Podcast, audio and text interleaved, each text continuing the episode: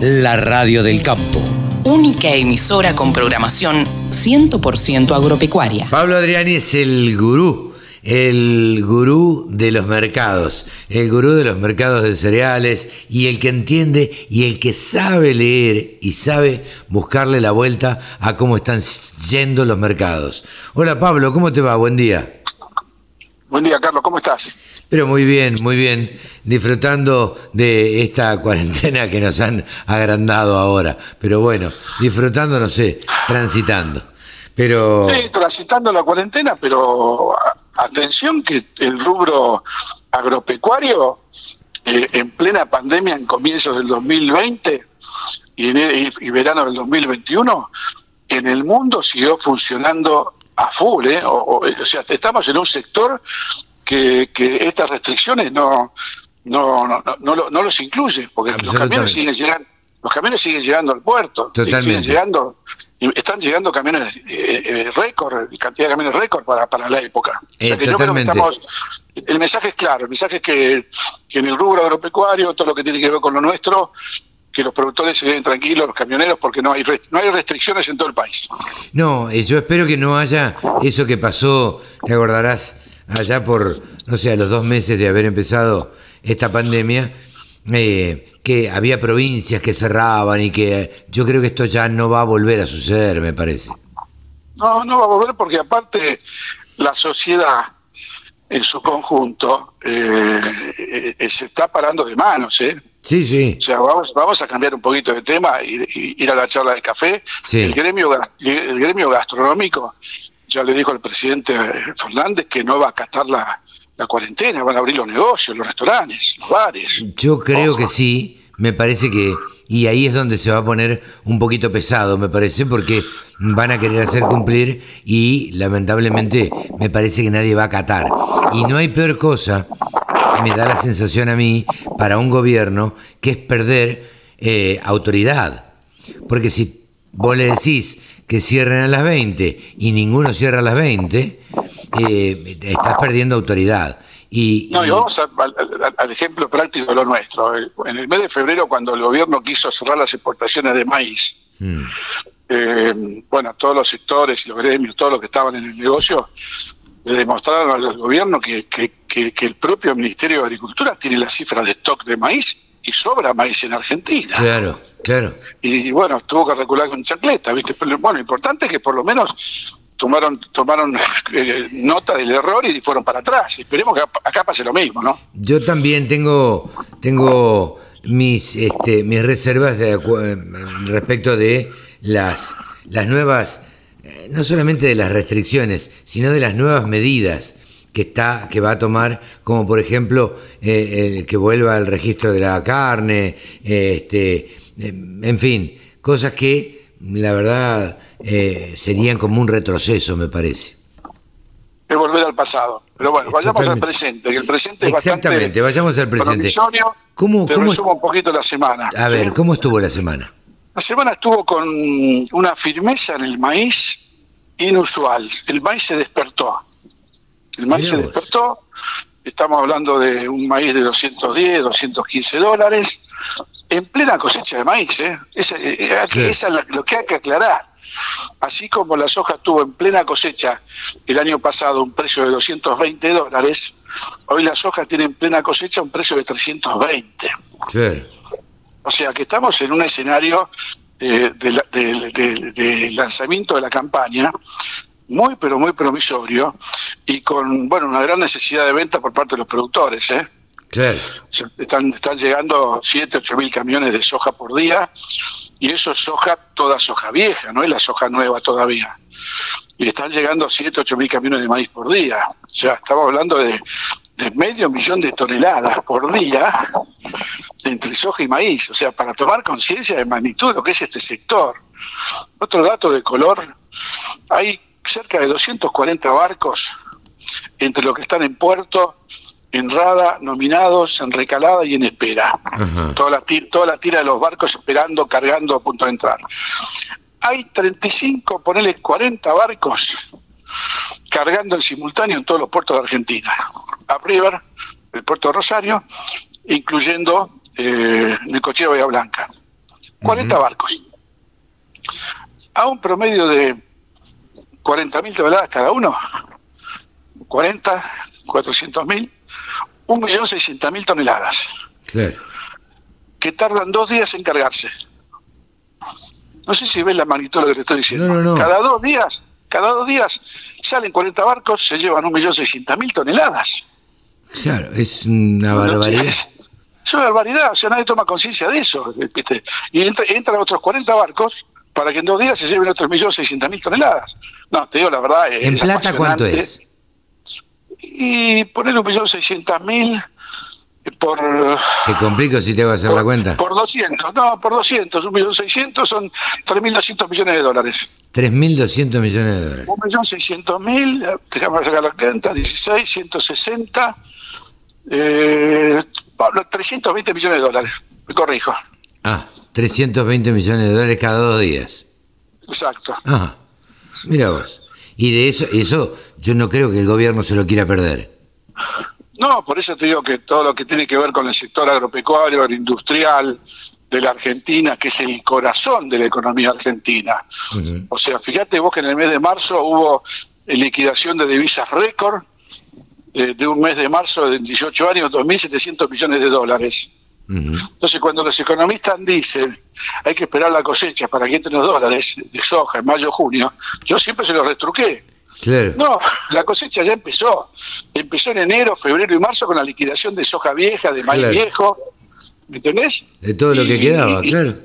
Y esos son todos valores inesperados para los economistas, ¿no? El ingreso que tuvieron extra en el mes de marzo. Pero, y también discutí con unos economistas que decían, no, cuando termine la cosecha de soja, se va a acabar el ingreso de divisas. Le dije, no, no, no, va a seguir, va a seguir, porque la soja, las sojas se procesan entre 3 y 4 millones de toneladas por mes de soja. Claro, claro. O sea que son 3 millones 200 mil toneladas de, de- de harina de soja y son eh, 700 mil toneladas de aceite. Entonces ya con la soja solo vos tenés, y con el maíz tardío y de segunda, lo que cambió la tecnología con el maíz tardío, Claro. que se cosecha ahora en junio, julio, agosto, te- tenés una segunda cosecha de maíz a partir de julio, agosto, septiembre, octubre y noviembre. No, te digo que la verdad que eh, el caso argentino para estudiarlo, porque es un es una máquina de generar eh, eh, divisas, alimentos, commodities, transformación. Lástima Bueno, que tengamos la- tan malas políticas, ¿no? Porque te Sí, yo te imaginas diría- este potencial con una buena política.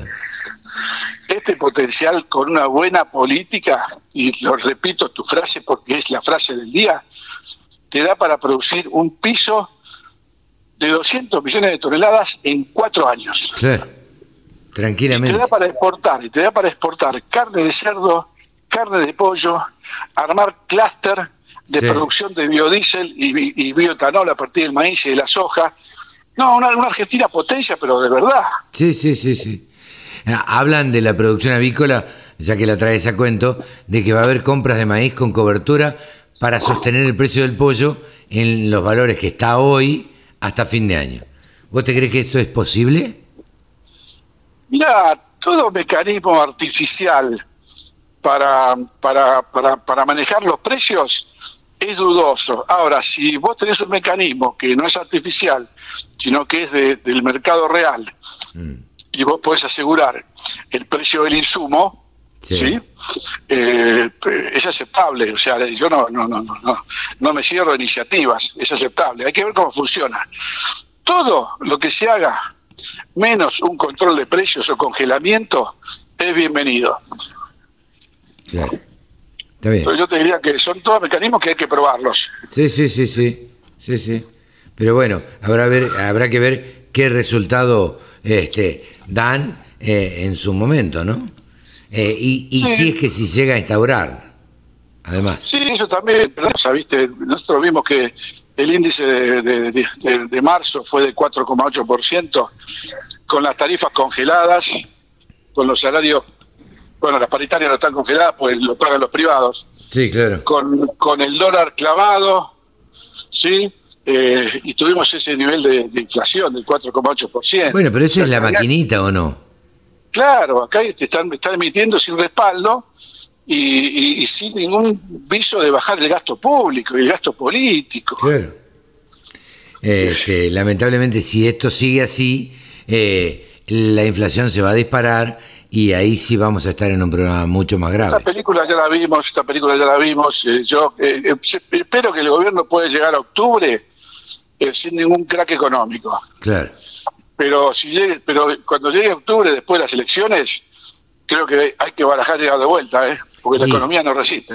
No, me parece que la economía a este ritmo no resiste. Pero bueno, volvamos a los mercados porque nos entusiasmamos con la política, eh, que también es parte este, de la realidad de este país. Pablo, eh, ¿cómo ves los mercados a futuro? Bueno, yo te diría que a futuro... A futuro cercano, digo, en, en los próximos No, días. no, en en los próximos meses yo te diría que eh, el factor de mercado que hay que seguir ahora son dos. Es el primero, la evolución climática en Estados Unidos eh, para permitir la siembra de soja y de maíz, que de, de- de arranque te digo que hay temperaturas muy bajas, no se puede sembrar la soja y el maíz, hay temperaturas muy bajas que está complicando el desarrollo de los, de los cultivos de trigo, Ajá. que están en etapa de floración y pigazón. O sea que ya el clima en Estados Unidos ya está entrando mal.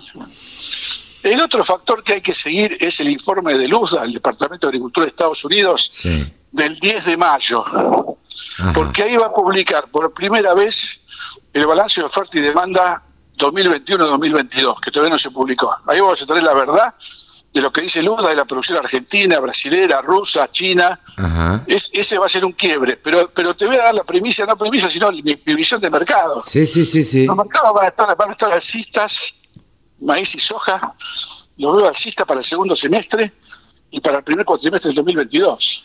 Ah, Como, como, feeling, ¿viste? Sí, sí. Y, y el trigo lo veo como, como también con una potencial suba porque el trigo argentino para embarque diciembre-enero del año que viene es el más barato del mundo hoy Ah, mira. está 65 dólares por debajo del trigo americano en el Golfo. Y 65 dólares más barato, a mí como me está diciendo, el mercado tiene para subir, por lo menos 15 o 20 dólares. Claro. Mira vos. Bueno, eh, muy buenas las apreciaciones y lo, me encanta porque entiendo los razonamientos, entonces este, eh, me, me- me- me gusta. Eh, Pablito, ¿algo más que nos quede en el tintero? No, simplemente eh, advertencia con el girasol Ajá. 2022, 2022, estuve haciendo algunos márgenes y con el precio del aceite para el 2022 y los márgenes no son buenos para el productor porque me da un precio de, de compra de la industria para el, para el girasol 2022 que es el diciembre del 21, enero del 22 de 380 dólares. Ajá. Cuando el, cuando el girasol vale 500 dólares. Sí, sí, sí. Entonces, a- atención, ¿sí?